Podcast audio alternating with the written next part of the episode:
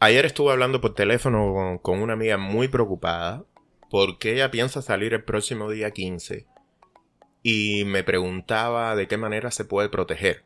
Y yo realmente dije, yo creo que voy a llamar por teléfono un par de gente a fin de que ella tenga herramientas para después de ejercer la protesta saber a dónde acudir o al menos qué documentos tener.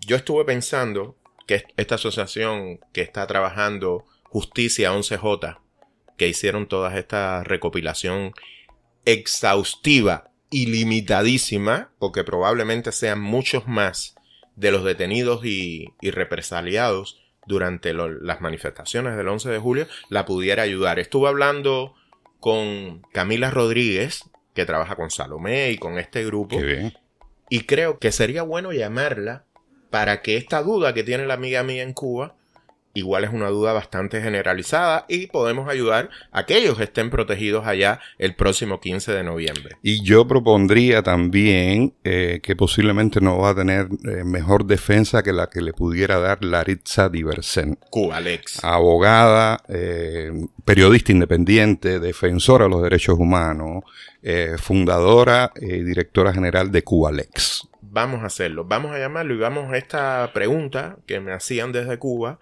a contestarla no solo a ella, sino a todos aquellos que quieran manifestarse, ejercer la protesta y saber cuáles son sus derechos. Algo así tiene un, sentido y un carácter utilitario indiscutible, sobre todo en estos tiempos. Hoy mismo, esta semana, nos hemos enterado de que Cubalex ha denunciado que de las 1.175 personas que fueron detenidas durante los sucesos del 11 de julio, al menos 612 siguen en prisión en espera de juicio. Otras personas han sido liberadas y sobre ellas hay como una especie de espada de Damocles de sentencias que son inusitadas y que desde mi punto de vista, y esto ya es muy personal, se constituyen en una especie de amenaza latente para cualquier eh, acción futura.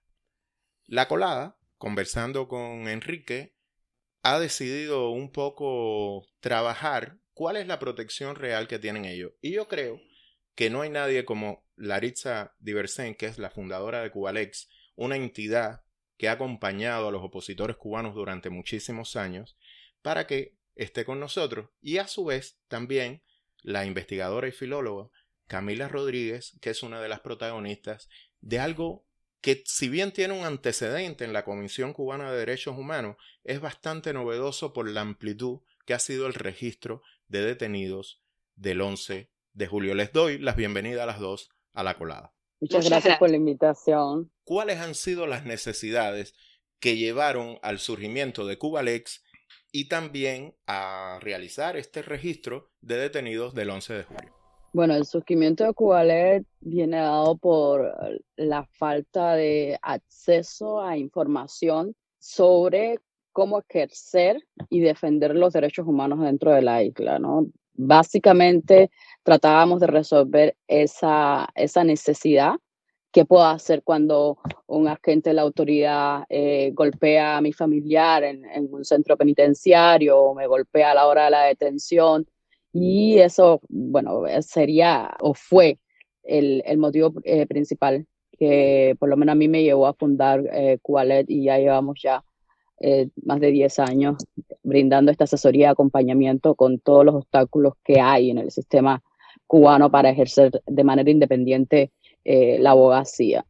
Y sobre este trabajo que he venido haciendo con el Grupo Justicia 11, si bien es cierto que hay otros antecedentes eh, como el, trabajo de la Comisión de Derechos Humanos y Reconciliación Nacional que durante años ha estado eh, documentando eh, y haciendo listados de personas que habían sido hostigadas mes por mes.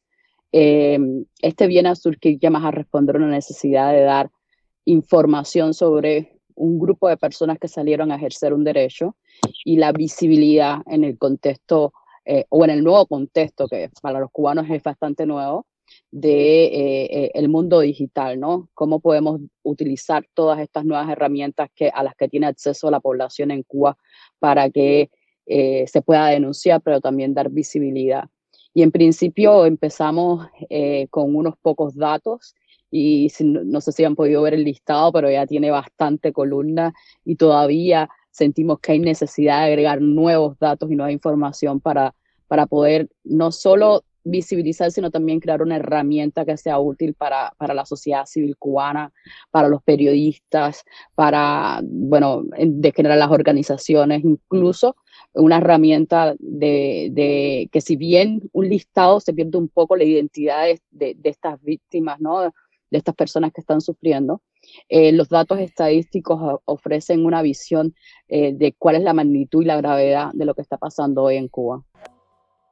Sobre el surgimiento también de la lista, o sea, de la relación de los detenidos en torno al 11J y de la iniciativa propia Justicia 11J, que es la que nos agrupa a, eh, a, nosotras, este grupo de mujeres que incluye, por supuesto, también a la LILSA, eh, es importante señalar que, su, que si bien forma parte de una tradición de denuncia, de, enlistar eh, personas que han sido víctimas de la represión del, del gobierno cubano, eh, el escenario de la protesta es en sí misma una razón fundamental para surgir. La, protesta como la causante de una serie de, de mm, distintas herramientas de, represión que luego tuvieron lugar, porque eh, a raíz de, la propia protesta es que se dieron una serie de eh, desapariciones forzadas, o bueno, de casos que, que tipifican como desapariciones forzadas. Eh, y otras situaciones eh, relacionadas que, que, están directamente relacionadas con este, con este momento. O sea, la, implicación directa con la protesta, con el estado de desinformación general que vino asociado a la desconexión de Internet, es una de las causas fundamentales. La Habana amaneció sin servicio de Internet móvil el apagón de los datos dificulta conocer a ciencia cierta lo que ocurre a lo largo de la isla. En los momentos en que surge la lista, muchos de los familiares, de los amigos, no tenían conocimiento de dónde era que estaban esas personas que habían sido manifestantes. Y bueno, eh, casualmente, varias de las personas que nos reunimos en torno a la, a la iniciativa y que mantenemos todavía el trabajo, teníamos acceso a Internet, unas porque estaban fuera de Cuba, eh, otras porque teníamos eh, el VPN activo desde antes y por tanto el corte de Internet no, no fue tan efectivo en sus casos. Por algunas razones diversas, en mi caso particular, porque yo estuve en la manifestación y yo pude ver quiénes fueron los participantes y podía más o menos tener idea o alguna noción de qué, de qué podía haber pasado con alguno de los otros manifestantes que yo vi. Eh, como teníamos estos datos, pues, pues, podíamos ponerlos a, ponerlos a disposición de ayudar a los demás, a familiares, amigos, a la sociedad, de manera general, como también eh, una, una, vía, un modo de, de, trazar una alerta, qué es lo que puede estar pasando con, con los que no sabemos dónde están eh, qué es lo que, puede, lo que pudiese suceder un adelante con las otras personas que formaban parte de, de la manifestación. Entonces, eso, el, el, propio hecho de la, de la protesta es una condición sine qua non y es algo que marca y marcará para siempre el, el trabajo de, de justicia 11J, no solo como, la causa fundamental del surgimiento, sino como, como una línea que guíe, que guíe también su, su proceder en lo adelante, porque como, como decías en la introducción, el escenario de la protesta eh, se ha usado en Cuba, o sea, ha funcionado en Cuba antes en escalas reducidas, pero ahora viene a ser como la alternativa de la sociedad civil y de repente es bueno que, que bueno, que tengamos eh, ya pensado eh, algunas vías para, para, tramitar información, para, para, gestionar documentación legal, como en el caso de Cubalex, que hace los, eh, los habeas corpus y que estuvo ayudando a muchas familias en ese sentido. Por su parte, decenas de mujeres se concentraron ante comisarías de policía para indagar sobre el paradero de sus hijos y allegados arrestados o desaparecidos durante los sucesos del domingo. Mi nombre es Daniela Rojo, tengo 26 años, vivo en Guanabacoa, en La Habana. Eh, soy madre de dos hijos. Eric y Dani. Antes del 11 de julio tenía un trabajo maravilloso en un vivero de cactus y suculentas, pero ya después del 11 de julio lo perdí, o sea que ahora mismo estoy desempleada. Gracias a Dios que tengo una hermana en Miami que es un ángel y que me ayuda mucho, muchísimo. Pero bueno, aquí estoy en, en casa al cuidado de, de, mi papá y de mis hijos, por supuesto. A ver, el 11 de julio yo salí porque no podía quedarme en mi casa. Obviamente no esperaba ir presa, esperaba ir, ver lo que estaba sucediendo, apoyar en lo que pudiera, pero regresar a mi casa con mis niños. No esperaba ir presa, por supuesto, pero incluso esas personas, incluso estando yo sentada en el piso, con los brazos en alto, así todos ellos me, me cargaron, me metieron dentro de un carro y estuve arrestado Camila, eh, buscando un poco más de precisión con relación al listado, ¿cuáles serían las fuentes primarias de ese listado?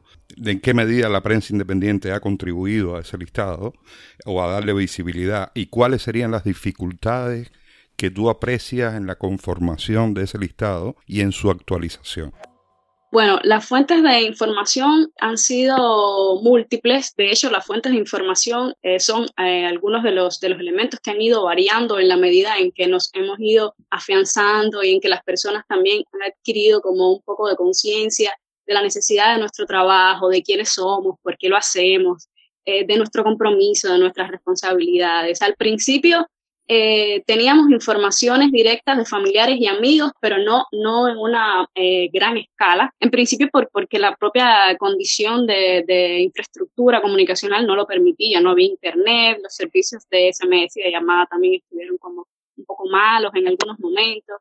Y bueno, nos, no, nos nutríamos de, de, esos contactos en menor escala, pero de la información que sí podían transmitir otras personas que estaban afuera y que eran quienes habían establecido comunicación eh, directa con muchos de los participantes o de los familiares de los manifestantes. Las redes sociales fueron una herramienta fundamental, todavía lo son para nosotras, y yo creo que fue una decisión muy acertada haber creado el grupo Desaparecidos SOS Cuba, que hoy reúne casi 17 mil, o no tengo eh, la, la, la, cifra exacta ahora, pero bueno, digamos que 17 mil personas que sí son eh, en alguna medida bastante allegadas a, la, a las personas que, que, se manifestaron o que son simpatizantes y que, y que han apoyado con la divulgación. Entonces, las redes sociales ayudaron mucho. La prensa en principio se nutría mucho de lo que nosotros eh, poníamos en el grupo más bien la prensa y distintos otros eh, grupos de abogados y tal acudían al grupo público a buscar informaciones porque de repente el grupo se convirtió no solo en una vía para canalizar información, sino también para canalizar un sentir, una emoción, una frustración en torno a todo lo que estaba sucediendo. Y bueno, son, son cuestiones que la prensa también mm, visibiliza. Eh, luego sí, nosotros por supuesto también nos hemos nutrido de, del trabajo que ha hecho la prensa independiente, tanto la prensa cubana, digamos, independiente, como la prensa internacional. Hemos, hemos también eh, conocido de casos porque, porque nos llegan a, a, través de ellos. Entonces, en ese caso, lo que nosotros hacemos es eh, acudir al medio de prensa, pedirnos que por favor nos pongan en contacto con esos familiares que, que, han dado declaraciones, porque para nosotros es fundamental adquirir información de primera mano. De hecho, yo creo que es algo que distingue nuestro trabajo, el nivel de acceso que nosotros hemos llegado a tener eh, a las familias eh, a los manifestantes escarcelados, que también han sido una fuente de información muy importante, y no solo el nivel de, de, de, acercamiento, sino también la cercanía. No sé si se nota la diferencia, pero no, no, no, solo en cuanto a la cantidad de personas a las que hemos llegado, sino la calidad de la comunicación que hemos logrado entablar. Nosotras eh, de repente tenemos familiares con los que hablamos casi a diario, porque, bueno, todos los familiares eh, no, no procesan las informaciones de las mismas maneras, fluyen, fluyen emociones o ideas, cuestionamientos, preguntas, dudas que, que, de repente nosotras nos hemos convertido como en casi los, eh, las, las, personas casi más allegadas con las, que, con las que pueden ventilar este tipo de asuntos, porque además hay otra serie de preocupaciones relacionadas, que es a quién le digo, qué le digo, cómo le digo, porque también eh, la seguridad del Estado está haciendo un trabajo para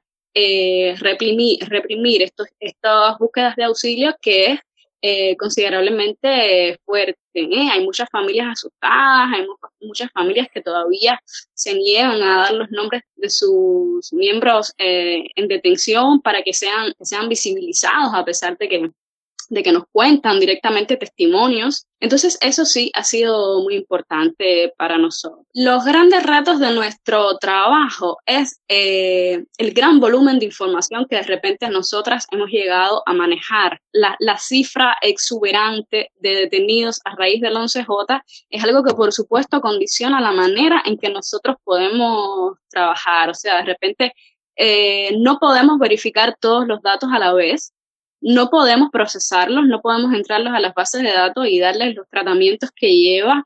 Eh, la ARITSA misma ha hecho un trabajo de estandarización de, datos que es brutal y es un trabajo que en la medida en que lo vamos haciendo nos, nos damos cuenta de que necesita ser mejorado, actualizado, cambiado. Entonces de repente tenemos como eh, criterios muy claros, muy sólidos que al mes, a los dos meses de trabajo, nos parecen que, que son completamente perfectibles y que deben ser modificados en función de ganar en eh, precisión, en función de poder dar datos que estadísticamente sean relevantes, que puedan aportar datos a un debate eh, o a un análisis eh, que de, de, verdad dé cuenta de este momento crítico que estamos viviendo en el país. Entonces, esa, ese es un, es un enorme reto, el gran volumen de información y que bueno, que somos seres humanos, que nuestras, que tenemos limitaciones obvias, nosotras casi llevamos todo este tiempo con, con un ritmo de trabajo tan acelerado en el que los descansos son muy pocos, la verdad. ¿eh? Entonces llega un momento de agotamiento intelectual, agotamiento emocional, que, nos impide muchas veces trabajar al ritmo que nosotros quisiéramos y abarcar todo lo que quisiéramos abarcar. Pero por ahí lo vamos intentando. Con ese cansancio cuenta la seguridad del Estado, estén seguras de eso. Tú habías mencionado algo y me gustaría que Laritza ampliara un poco la gestión que ustedes hacen, cómo Laritza los ayuda con los habeas corpus. Y ahí hay una duda muy grande que, que tenemos y que muchos tienen, y es cómo se ejerce esa jurisprudencia, los abogados que ayudan a los opositores, cómo eso funciona realmente en Cuba. Creo que es una información muy parcial que creo que muchos opositores, este tipo de opositor ciudadano de nuevo tipo, que nos estamos encontrando todos los días, cómo funciona, porque realmente como Cuba es tan opaca, yo no sé ni cómo funciona la oficina de bufetes colectivos, o sea, ¿hay abogados suficientes para defender a los opositores en Cuba? Bueno, Eso es una pregunta eh, fundamental, fundamental que de, utilidad para toda la sociedad civil, pero también para toda la ciudadanía. Nosotros como abogados independientes, eh, y bueno, como desde Cuale, que también soy parte del Grupo Justicia 11J, trabajo mucho más con ella en la, en la parte técnica, ¿no? Todo esto que tiene que ver con cuestiones legales, que se puedan producir datos que sean relevantes no solo para, para como dije antes, visibilizar el listado, sino también para poder hacer análisis, ¿no? Y ahora mismo con los procesos penales, pues aún todavía estamos pensando en cuál es la mejor manera de presentar cuentas, eh, las peticiones fiscales, la cantidad de años que están solicitando como, como sanciones, sanciones conjuntas, qué tipo de delito, ¿no? En qué fase del proceso está, después ya que, que han pasado eh, tres meses. Y esa es la parte técnica que, que, que vamos aportando desde Qualet al grupo de trabajo, porque hay muchos términos que son difíciles de entender para la ciudadanía en general. Tratamos de que con los datos se, eh, se, pueda comprender más y también una explicación de que por qué este término y no otro, ¿no? Con el tema del, del trabajo de, que hacemos nosotros ya como Cubalet de acompañamiento, no acompañamos a todos los familiares porque eh, en muchos casos hay algunos familiares que tienen una confianza eh, bastante fuerte en los abogados que han contratado bufetes colectivos. También hay un trabajo detrás de la seguridad del Estado y por supuesto para no, no, no, eh, no hagas estas gestiones, no a la otra, porque los abogados bufetes colectivos son un más necesario, yo los llamo así.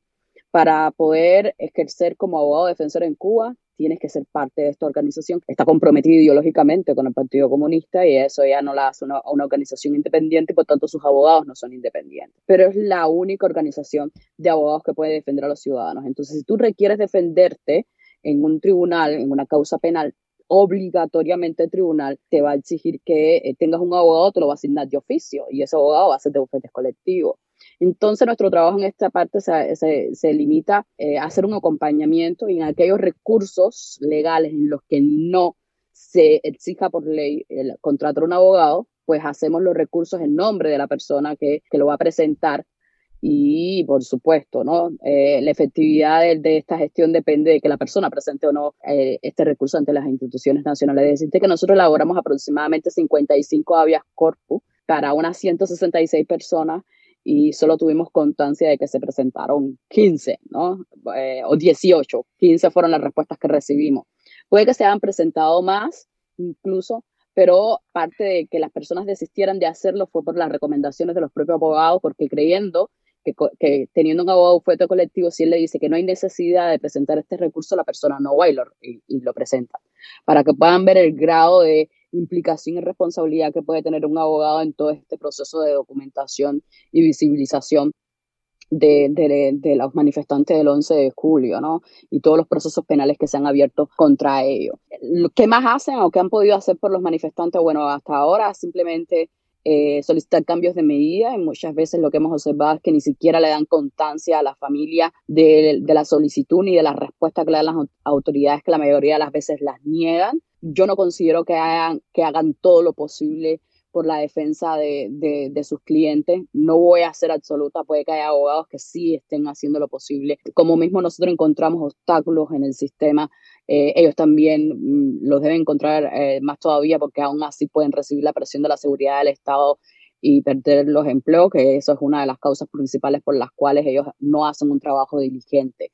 Entonces, si preguntas cómo funciona, bueno, tú tienes, tienes una acusación, estás detenido, tienes derecho a nombrar un abogado, necesitas el, el nombre del instructor, el número de expediente de fase preparatoria, que es el, el, el, expediente investigativo que se abre, y el delito que te están imputando bajo un bufete colectivo, contratas al abogado y este abogado tiene que empezar a hacer algunas, eh, algunas gestiones para preparar tu defensa, ¿no? Todo este proceso y, por ejemplo, si dictan sentencia, como fue en el caso de los procesos sumarios que se hicieron, tienes que volver a hacer un nuevo contrato para que este abogado presente la apelación. Entonces, por cada asunto penal que tú tengas, tienes que contratar nuevamente a este abogado, puede ser ese o otro, pero en Cuba no es como que este abogado es mi abogado y cada vez que yo tengo un problema va a ir corriendo donde estoy yo porque yo necesito que Coca y me acompañe durante un interrogatorio. Eso no funciona así, eso se ve en las películas del sábado, pero lamentablemente en Cuba no funciona así. O sea, a ti te detienen ahora, esto es una causa nueva y luego te están haciendo otra imputación mientras eh, tú estuviste privada de la libertad, tienes que volverla a contratar entonces para otro asunto, por cada asunto, por cada problema legal que tú tengas,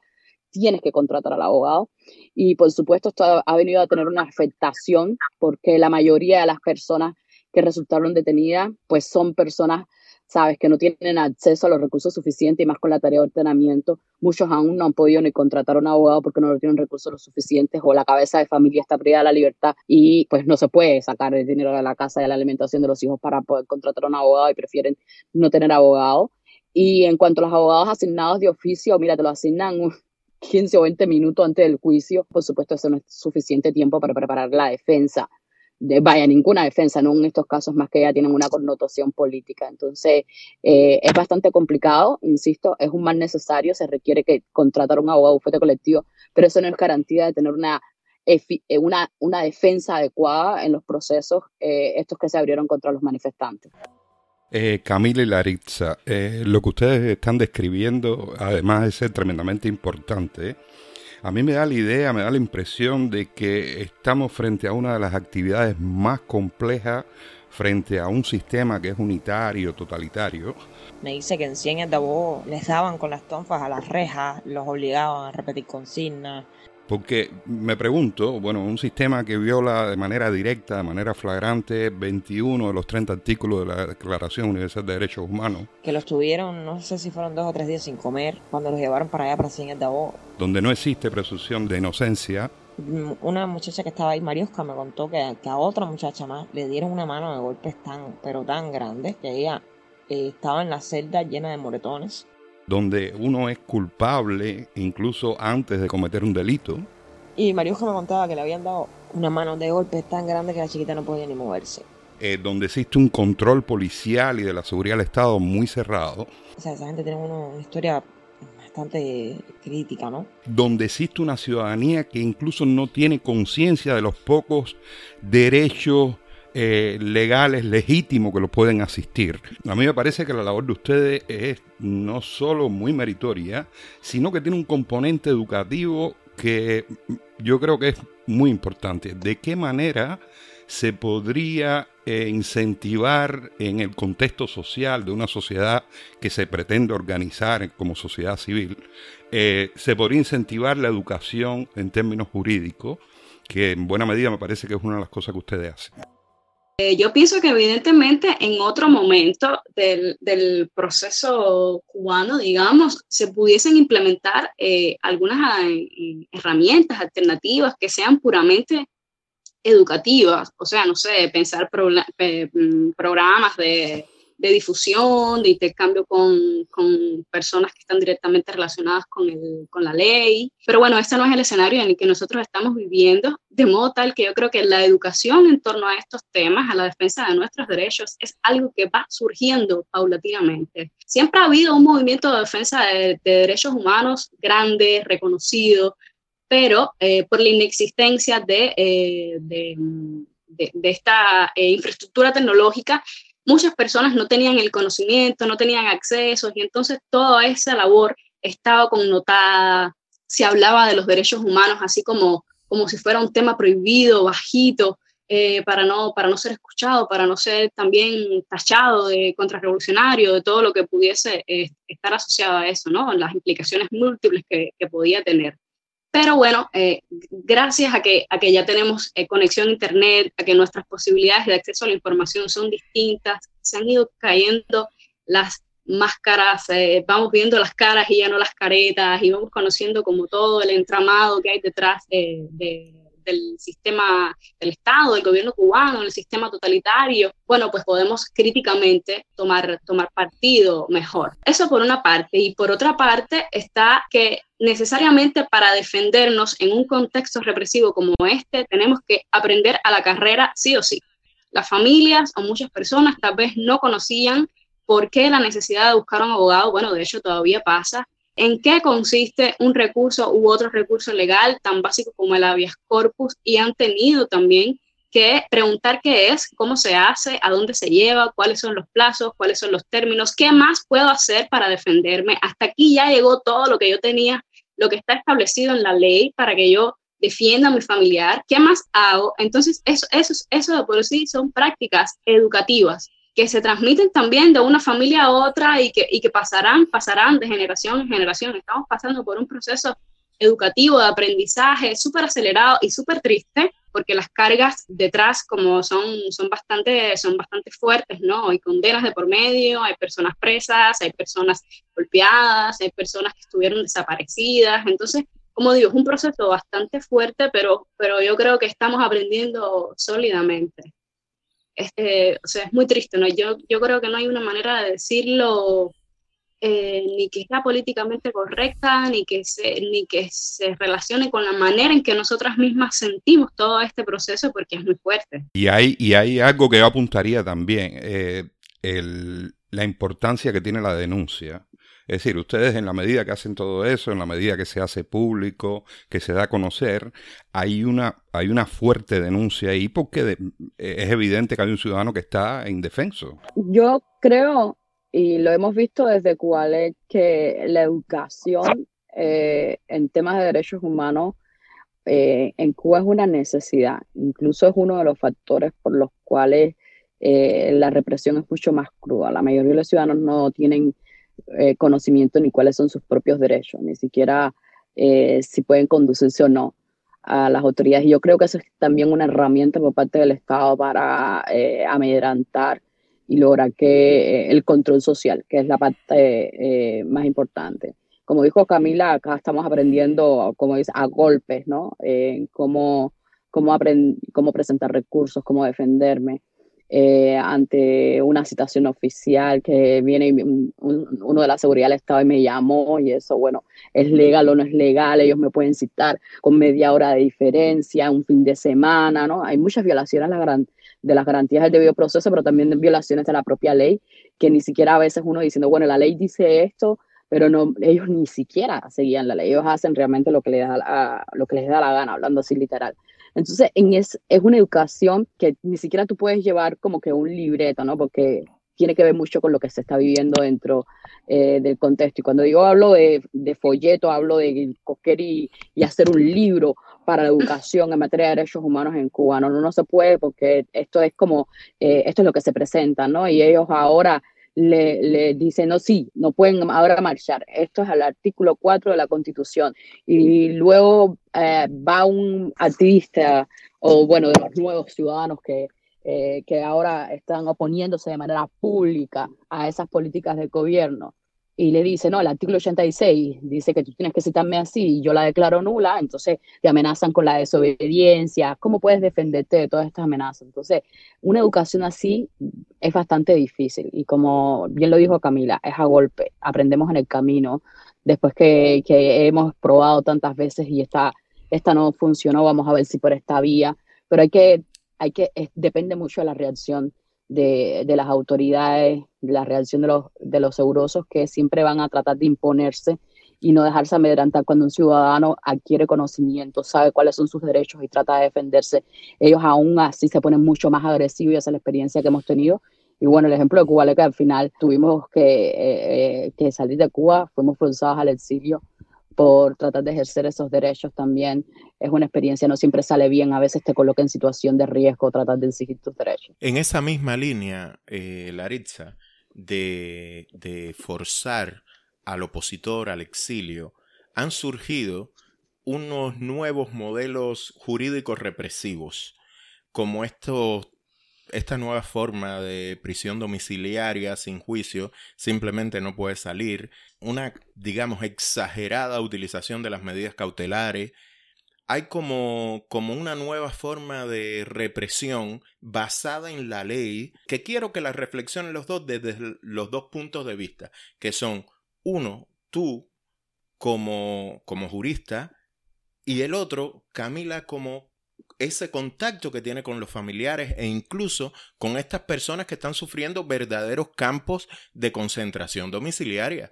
Bueno, ah, hay que decir que eso no son procedimientos legales, ¿no? No, son, no están respaldados en ninguna ley. La reclusión domiciliaria eh, que está prevista en la ley no conlleva esa vigilancia eh, que, está, que hacen una patrulla frente a tu casa o a gente sentado sin hacer nada todo el día, solo mirando y, solo actúan si tú vas a salir de tu casa. Eso no está respaldado por ninguna norma legal en Cuba. Es una utilización eh, abusiva de, esta medida de seguridad eh, a juicio, que se llama reclusión domiciliaria, que sí está prevista en la ley, pero con otras características y otras obligaciones. Sí tiene restringida la libertad de movimiento, pero no es que tengas que tener dos guardias al frente de tu casa para eso, pues te llevan por una prisión, un centro de detención y te vigilan ahí, gastamos menos recursos, ¿no? Eh, pues claro, si gastamos menos recursos, tener a dos personas ganando salario y además una patrulla o dos, tres, a veces son más personas vigilándote, eso es un gasto de recursos que el Estado cubano no puede hacer lujo, sin embargo lo hace porque es más importante el control y la represión que las necesidades que, que, que tiene el pueblo. No podemos llamarlo como que nueva figura, sino que ellos están haciendo uso de la ley de manera abusiva, excediendo sus funciones y eh, yendo más allá de lo que dice la ley, interpretándolo incluso como le da la gana. En este caso, por ejemplo, eh, del artículo 4, del artículo 45 de, de la Constitución, que son cláusulas de limitación general inadmisible en el derecho internacional de los derechos humanos. Entonces, eh, todas estas nuevas formas que ellos están, que tratan de, de, aparentar legalidad, todas son ilegales porque no tienen sustento jurídico en el cual eh, llevarlas adelante. Que, si bien tienen sus nombres en la, en, la ley, insisto, tal como ellos la están eh, desarrollando, la están realizando, no tienen ningún tipo de sustento legal. Yo lo que creo es que toda esta serie de, de, estas nuevas medidas instrumentales que decía Larisa están tipificadas en la ley, pero no de esa manera, forman parte como de una estrategia para diversificar todos los mecanismos que ellos pueden eh, usar para reprimir las voces disidentes en los distintos, eh, digamos, grupos o, no sé, estratos de la, de la sociedad. De, de, repente a ellos se les ocurrió que eh, con los artistas o con los intelectuales que formaron parte de los acontecimientos del 11J, ellos podían disponer y de, otra, y de otras personas, por supuesto, pero mayormente eh, creo yo que estas medidas eh, fueron las que tomaron con los miembros del 27N, por ejemplo, que participaron de, de esa parada frente al ICRT. Creo que ellos eh, utilizan esto como con ese grupo de, de la población como, como su instrumento para reprimirlos específicamente a ellos y luego disponen de otras figuras eh, usadas igual arbitrariamente como a ellos les parece en otros sectores de la población, que es lo que estamos viendo ahora. De repente hay una avalancha de personas, 87 personas hemos procesado hasta el momento, acusadas de sedición, que es una figura delictiva de tipo político que mm, si leemos bien eh, los expedientes nos damos cuenta de que está eh, perfectamente manipuladas como, como las causas, los argumentos, las investigaciones científicas que llaman, ¿no? Eh, y creo, y creo que es eso, básicamente, que tratan de diversificar las herramientas que usan en dependencia de, de, distintos grupos poblacionales. Eh, las opiniones diversas, incluso de sentido político diferente al imperante en el país, no constituyen delito. Acusadas de sedición. Pensar diferente. Sedición. Cuestionar lo que está haciendo con eso. Sedición. La libertad de opinión, la libertad de prensa, la de creencia incluso de filiación política o ideológica, no constituye delito. En, un contexto de protesta social, que es lo que estamos viendo en los últimos meses, incluso desde hace un año para acá prácticamente, con cierta frecuencia y con una gran participación popular, hemos visto una diferencia bastante notable entre las cifras oficiales que da el Estado y las cifras que publican eh, grupos e instituciones como ustedes. Eh, ¿De qué manera se pudiera explicar por qué esa diferencia tan grande entre un número y otro? Hasta ahora nunca dio cifra oficial de cantidad de detenidos, ¿no? Él dijo cuántos procesó, cuántos había copos habían recibido y rechazado, pero nunca dijo cuántas personas habían detenido, y eso es importante eso es algo que marca, que marca eh, este momento sobremanera. El Estado dio las cifras de los juicios sumarios que ellos habían realizado, como decía Larissa, la cantidad de corpus, la cantidad de reclamaciones ante la Fiscalía, pero nunca ha dado una cifra oficial sobre la cantidad de detenidos. De hecho, es algo que forma parte de todos nuestros reclamos, de todas nuestras peticiones, que queremos saber el número real de personas, dónde están, quiénes son, sexo, edad, toda esa serie de, de, informaciones eh, desagregadas, que es muy importante. Eh, y pienso que eso tiene que ver eh, con el hecho de que tal vez me estoy aventurando, pero, pero casi lo pudiese afirmar, me, me aventuro, lo afirmo, que las cifras oficiales de los detenidos supera bastante, pudiese ser, la que nosotros estamos dando en nuestro, en nuestro listado como parte de, nuestra, de nuestro subregistro, como parte de nuestra investigación. Incluso puedo citar algunas ocasiones en que distintas fuentes nos han asegurado que la, la cantidad de personas que nosotros damos por detenidas en determinados centros de reclusión no se corresponde para nada y, por, y, en materia de por ciento serían eh, cifras risibles al lado del, número real de personas detenidas. Hubo alguien que en días muy cercanos al 11 de julio nos aseguró que era posible, que, sea, que, que, había visto una lista que la cantidad de detenidos del centro donde estaba se acercaba a las 800 personas. Son cifras que nosotros... Ah, exacto, sí, Prisoner Defender dijo que, que, tal vez la cantidad de detenidos se acercaba a los 5.000. Entonces son cifras que nos hacen, por supuesto, pensar que nuestras cifras están por debajo de lo normal y que bueno, y que por eso ellos no se meten con los números que nosotros damos. Ellos jamás han puesto en duda nuestro número. No, nosotros los estamos favoreciendo al transmitir esta cifra que tenemos por, por confirmada.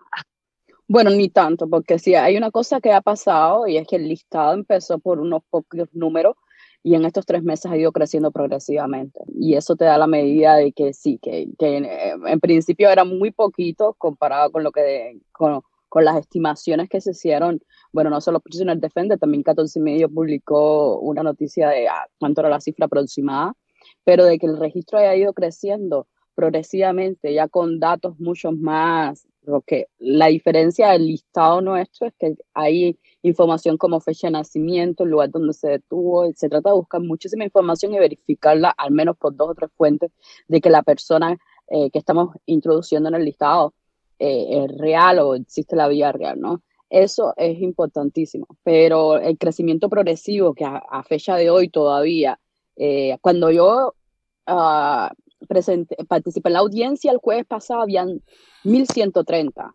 Hoy, ¿cuánto es la cifra, Camila, que la mencionaste hoy? Y yo ando muy mal de la memoria.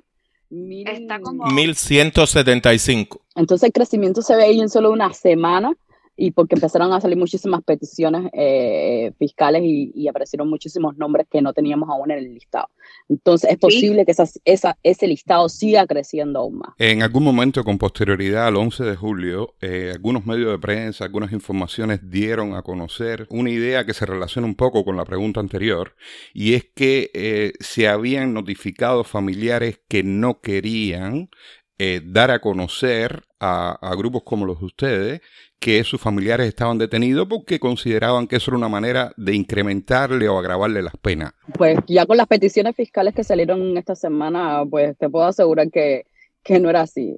Visibilizar es uno de los factores que ayuda a proteger a estas personas, que no se que no se conozca nada de ellos y eso es lo que buscan las autoridades. Por eso los eh, instructores y los abogados le dijeron a la familia no denuncie, no, mira, esto puede agravar la situación y hoy en día está viendo que el silencio es lo que más agrava, porque muchos de ellos les, les están pidiendo delitos graves, delitos contra la seguridad del Estado, delitos de carácter político, incluso son delitos que prevén hasta la pena de muerte, ¿no? con sanciones excesivas, desproporcionadas, basadas en evidencia totalmente cuestionable y bueno, solo acá organizaciones de la sociedad civil preocupadas por la, por la situación de esas personas detenidas pueden ayudarlo. Por ahí no van a encontrar ningún tipo de ayuda en ninguna institución del gobierno, eh, ni tampoco van a encontrar ayuda en, en bufeto colectivo, porque incluso tengo el, el, mal sabor de haber escuchado madres llorar preguntándome qué más pueden hacer, qué más pueden hacer y que quieren cambiar de abogado porque su abogado no hace nada.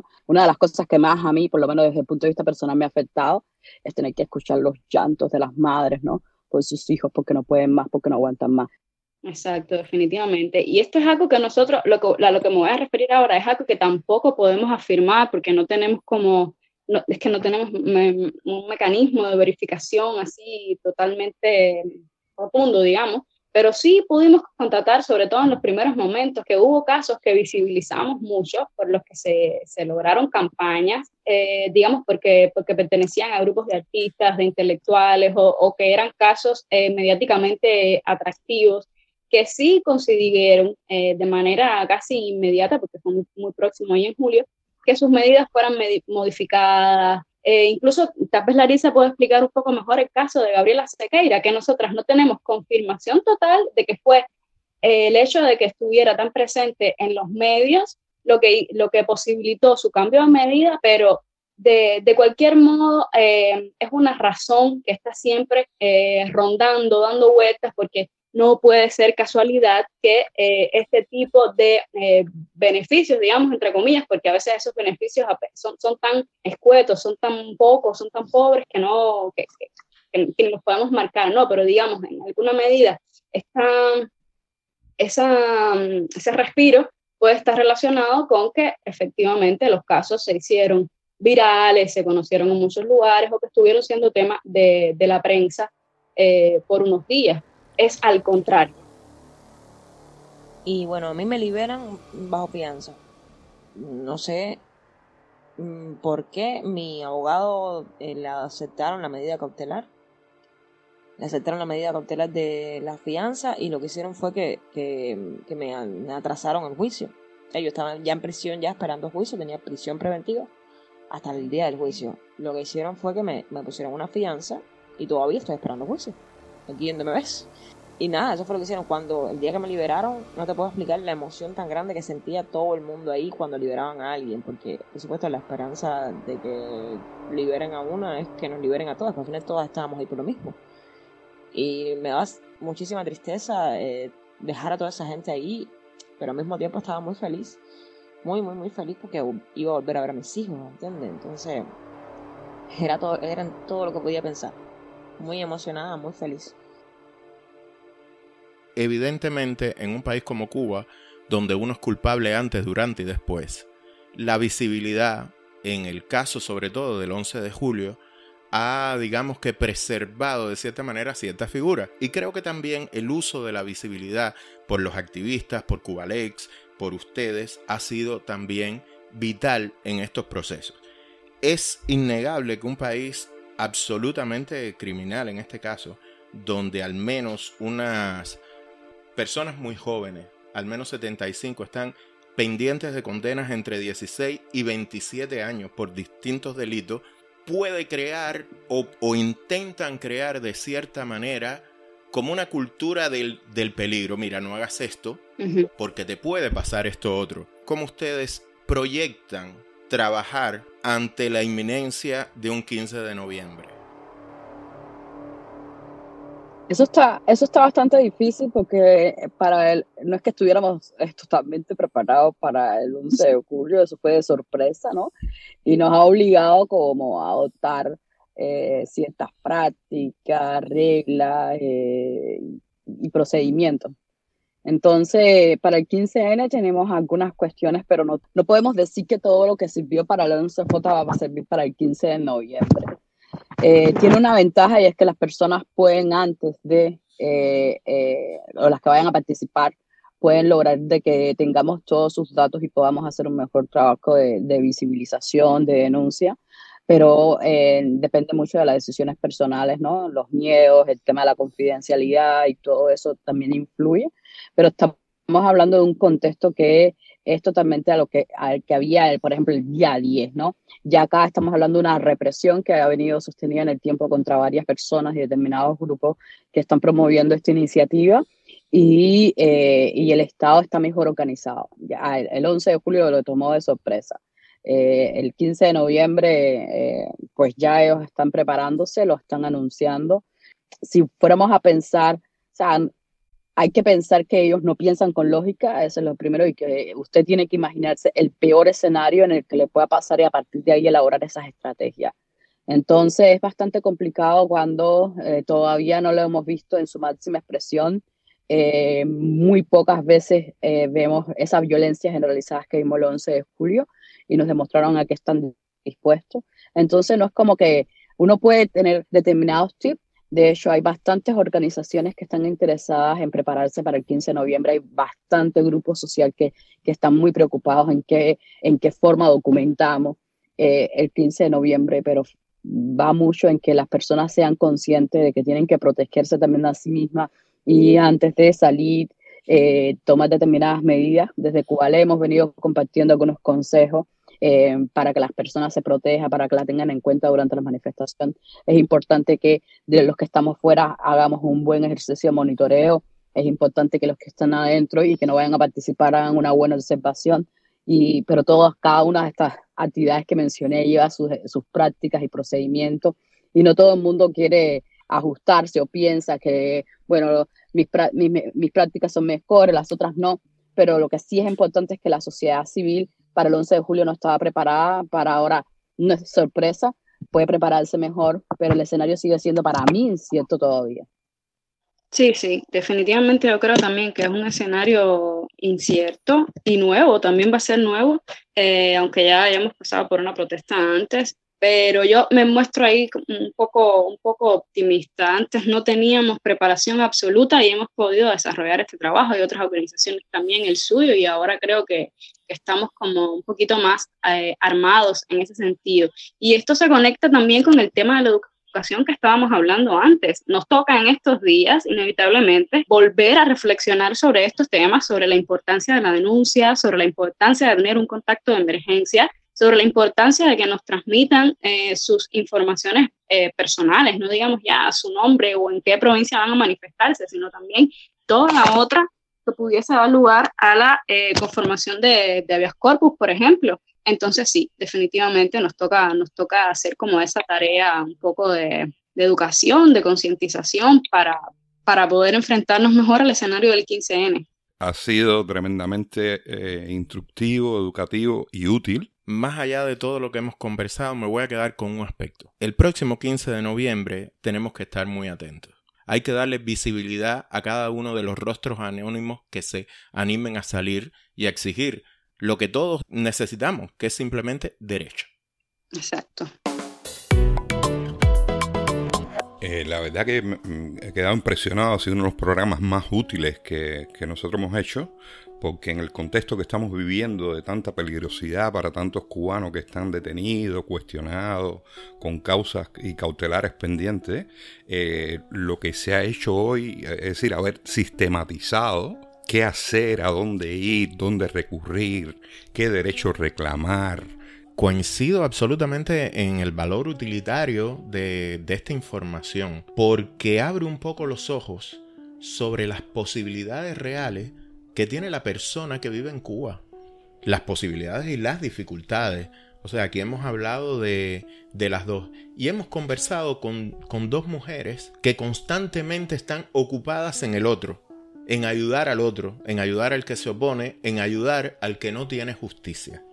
Ellas cumplen varias funciones. Hay una función de, de, defensa, pero también hay una función de denuncia, también hay una función de registro, también hay una función educativa, tremendamente útil, sobre todo en un Estado totalitario donde el ciudadano se siente que no tiene derecho y efectivamente no, prácticamente no tiene derecho, pero incluso los pocos derechos que los que, que asisten a esos ciudadanos, ese ciudadano no los conoce. Ese es el punto. No es solo que no tenga derecho, es que no sabe los derechos que tiene.